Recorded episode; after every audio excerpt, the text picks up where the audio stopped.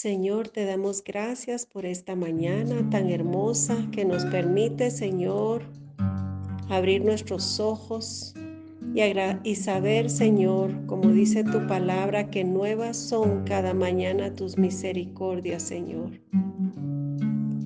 Cantamos en esta mañana, Señor. Tu misericordia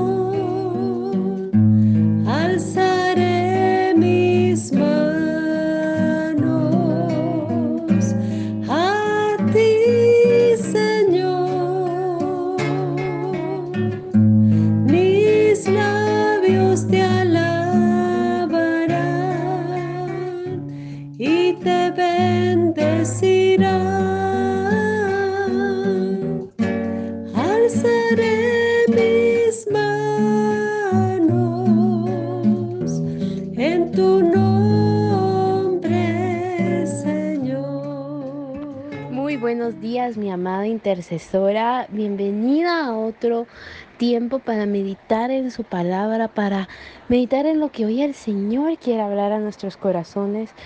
Antes de empezar, me gustaría eh, orar. Señor, te doy gracias por la palabra que tú has dado. Por favor, que este mensaje pueda guiar a tu hija, Señor, a lo que tú quieres que ella mire, no a lo que está en su realidad, entre comillas, sino a lo que es tu realidad, Señor. En el poderoso nombre de Jesús, amén. Muy bien, me gustaría titular este mensaje Enfoque y principalmente no pierdas el enfoque. ¿Qué te puedo decir de enfocar? ¿Qué es esta palabra enfocar? Es fijar nuestra mirada en un solo objetivo. Jesús nunca perdió el enfoque con el Padre, ni en la tormenta o en la provisión, y o ser hasta nombrado rey cuando fue la multiplicación de los panes y los peces, porque él anhelaba algo más eterno, él anhelaba ser ese rey de gloria, ese rey de reyes, ese señor de señores, y buscaba más que todo el agrado y la complacencia del Padre que el aplauso de muchos hombres. Eso lo podemos ver en Mateo 16, 23, donde cuando Pedro quiso persuadir a Jesús de que se quitara su enfoque de ese objetivo que era muy duro de ir a la cruz, Jesús le dijo a Pedro, aléjate de mí, Satanás, representas una trampa peligrosa para mí, ves las cosas solamente desde el punto de vista humano no desde el punto de vista de Dios. En esta versión la leí en la nueva traducción viviente. ¿Y qué nos hace perder el enfoque? El enfoque nos hace perder muchas cosas. Cuando tú pierdes tu mirada en eso eterno que Dios te pone, puedes perder aún o atrasar aún esas promesas que Dios tiene para ti. Por ejemplo, Abraham perdió el enfoque con la promesa y produjo un Ismael y esto trajo consecuencias para la tierra de Israel. Esaú se desenfocó de por medio del cansancio y por medio del hambre en el valor de su primogenitura y la vendió tan fácilmente por un plato de lentejas o en el caso de Esaú y Jacob. Saúl en la opinión de el pueblo más que de Dios. David perdió el enfoque al ver a Betsabé y no estar enfocado en que tenía que estar al fi firme en la guerra con los demás. Dios no tiene un plan B. Para un Dios omnisciente no hay plan oculto. Dios siempre tiene el mismo plan y objetivo y no tiene que decir, bueno, si no funciona esto, pues vamos a intentar con la otra situación, a ver cuál de todas estas nos sale. No, Dios sabe lo que hace sobre nuestras vidas. Miremos lo que dice 2 Reyes 6 del 15 al 17. Al día siguiente, cuando el sirviente del hombre de Dios se levantó temprano y salió, habían tropas, caballos y carros de guerra por todos lados. Oh Señor, ¿qué vamos a hacer ahora? gritó el joven Eliseo. No tengas miedo, le dijo Eliseo. Hay más de nuestro lado que del lado de ellos. Entonces Eliseo oró, oh Señor, abre los ojos de este joven para que vea. Así que el Señor abrió los ojos ojos del joven, y cuando levantó la vista vio que la montaña alrededor de Eliseo estaba llena de caballos y carros de fuego. ¿Qué pasó en esta historia? Aquí se nos presenta a Eliseo y a su siervo. En esta situación adversa con el contexto, había un ejército que había mandado el rey de Aram en contra de ellos, y en la realidad el siervo miraba bajo la vista de los hombres, como le dijo Jesús a Pedro. Pero ¿qué miraba Eliseo? Eliseo miraba más allá. Cuando tú te desenfocas, hay estrés, ansiedad y cansancio en tu vida. Dios tiene todo bajo control y necesitamos abrir esos ojos, esos ojos en lo espiritual, esos ojos en la fe, de aquello que no podemos ver con la vista, pero que por la voz de nuestro Señor nos está guiando a una victoria segura. No es lo mismo ver a tu realidad versus la realidad de Dios. Y eso tiene que estar muy claro en tu vida. Necesitamos enfocarnos en el reino de Dios a su favor y no convertirnos en aquellos que se desenfocan y pierden su estabilidad en el camino de la fe. Otro ejemplo, Pedro se hundió en las aguas y se quedó casi que ahogándose porque se desenfocó en ver más la tormenta que a su amado Señor caminando sobre esa tormenta. Jesús desea que lo miremos a Él, no en tu problema, no en tu situación, que nos enfoquemos en lo que es Él, no en lo efímero y en lo natural. Debemos sacudirnos de todo plan del enemigo y debemos darnos cuenta de cuál es el verdadero enfoque que Dios tiene para nosotros.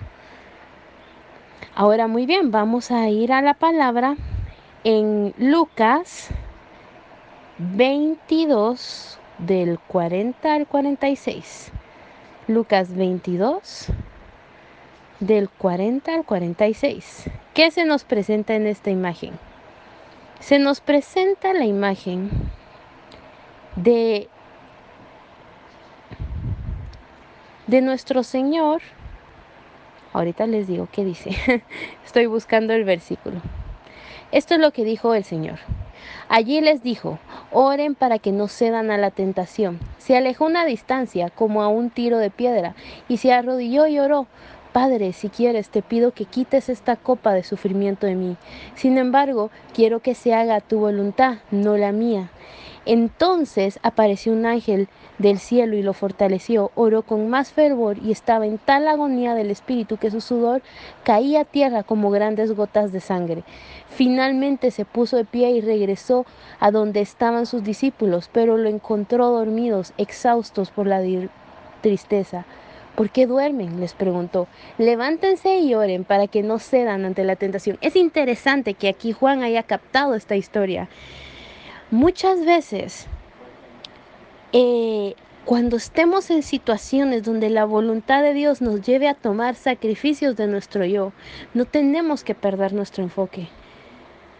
¿Por qué los discípulos no podían velar? ¿Por qué no podían estar despiertos? ¿Por qué se durmieron?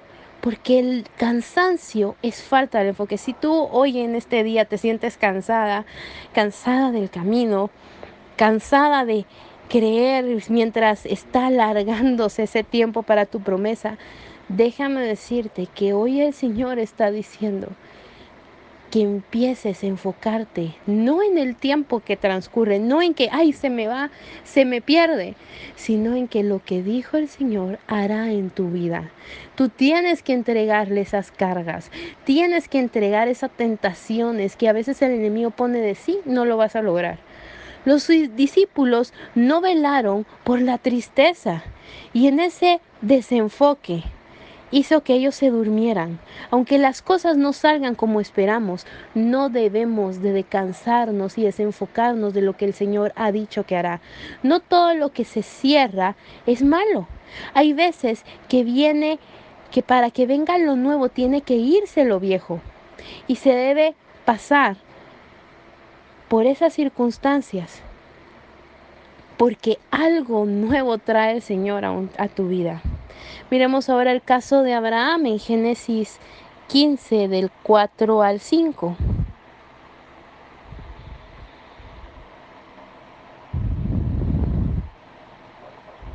Después el Señor le dijo, no, tu siervo no será tu heredero, porque tendrás un hijo propio, quien será tu heredero. Entonces el Señor llevó a Abraham afuera y le dijo, mira el cielo, y si puedes, cuenta las estrellas. Esa es la cantidad de descendientes que tendrás. Podemos estar en este mundo con esas em, afanes y esos problemas, pero Dios nos manda a salir de ese problema en el que estábamos. ¿Por qué? Porque ¿qué hizo Dios?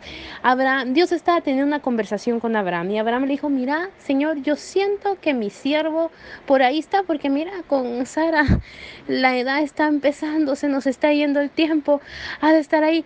Abraham en, ese en, ese, en esa carpa donde él estaba, estaba lleno de angustia y de afán. Pero ¿qué le dijo el Señor? Sal de ahí. Sal de ese problema, sal de ese agobio. Y mira, Abraham se puso a enfocarse en Dios porque los ojos de Abraham ya no estaban tanto en cómo vas a hacer la promesa, sino en qué es lo que tú, Señor, me estás mostrando. Cuando el ojo no se mueve, es porque alguien está ciego. Y de la misma forma, cuando tú solo te enfocas en el mismo problema, el mismo problema, en el mismo problema, puede haber muerte en tu vida. Podemos tener este otro ejemplo que es Moisés. Moisés se detuvo en la zarza en Éxodo 2. Y estuvo, antes de que estuviera en ese acontecimiento de Éxodo 2 y tuviera ese encuentro con Dios, estuvo 80 años 80 años esperando a que esa zarza ardiera desde ese capítulo. Cuando Moisés se enfocó en Dios, trajo una nueva temporada para su vida. Desde el encuentro con la zarza, empezó él a ver las obras y las maravillas del Señor.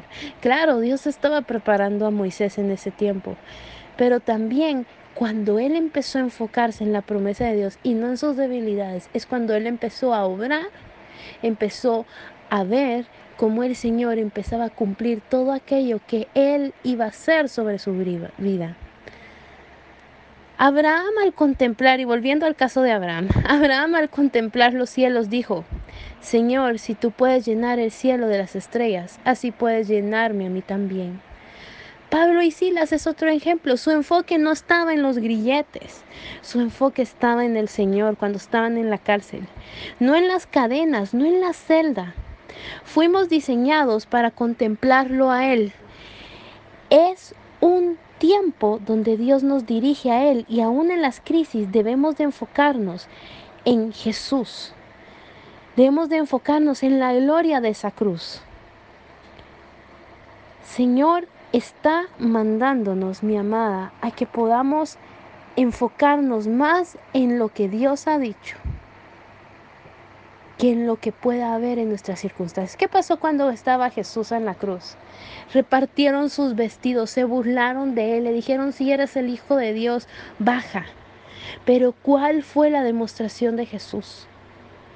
Que él estaba más enfocado en el plan del Padre que en lo que estaba en su entorno. El Evangelio siempre nos apunta a Cristo. Ninguna posición de liderazgo o título jamás deben hacernos perder del enfoque que el Señor nos da. Porque vale la pena ese galardón precioso. Vale la pena esperar en Él.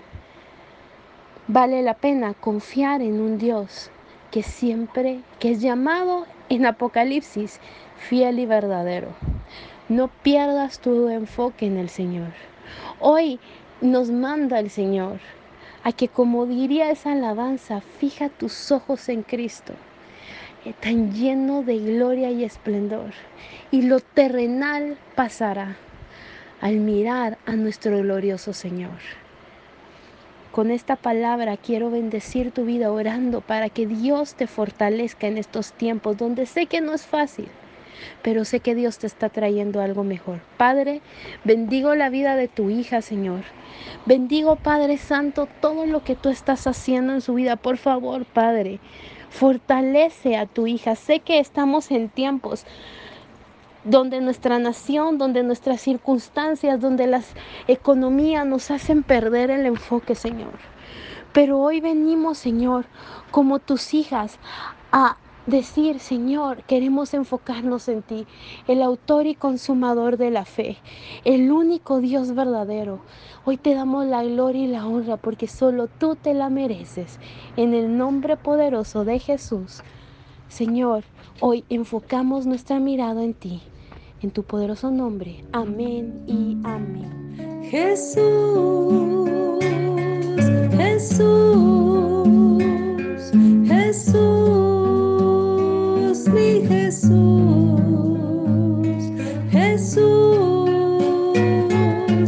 Jesús,